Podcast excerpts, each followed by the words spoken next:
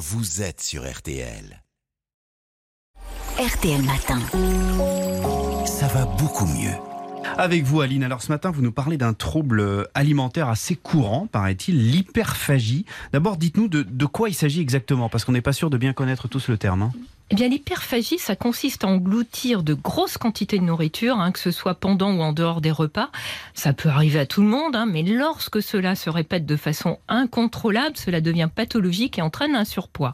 C'est un trouble dont on parle assez peu alors qu'il est assez fréquent. Cela concerne quand même près de 4% de la population et touche presque autant les hommes que les femmes. Donc c'est pas simplement être bon vivant et avoir du mal à s'arrêter de manger. Non, quand on est hyperphagique, on mange bien au-delà de sa faim et on ne peut pas s'empêcher de manger et ça c'est pas agréable. C'est assez proche de la boulimie. Hein.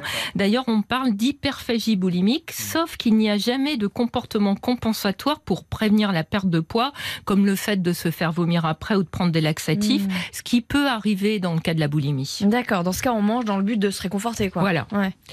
Et euh, ces excès alimentaires, ils peuvent survenir hein, pour calmer des tensions émotionnelles, une angoisse, pour remplir un vide psychologique.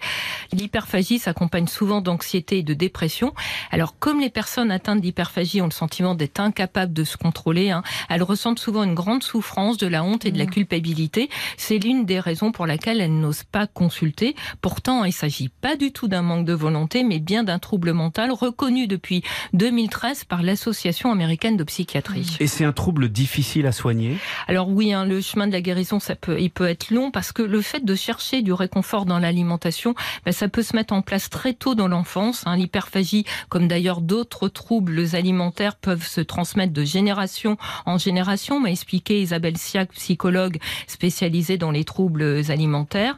Le trouble pouvant être ancien, il faut travailler dans le temps pour que la personne déconstruise certaines croyances alimentaires, s'habitue à se réconforter différemment. On peut aussi intervenir sur les circonstances qui favorisent les prises alimentaires. Ouais, mais on ne s'agit pas de faire un régime non plus. Hein. Alors, pas du tout, hein, parce que le régime, c'est jamais la solution. Parce que l'hyperphagie, bah, c'est un trouble psychologique, c'est penser à l'alimentation tout le temps. Tout est prétexte à manger, c'est quelque chose qui vous obsède comme une addiction. Alors dire à une personne hyperphagique qu'elle doit manger moins et bouger plus, bah, ça n'a pas de sens. Même si les personnes hyperphagiques sont en surpoids, les restrictions ne traitent pas le problème. Au contraire, hein, ça favorise la perte de contrôle.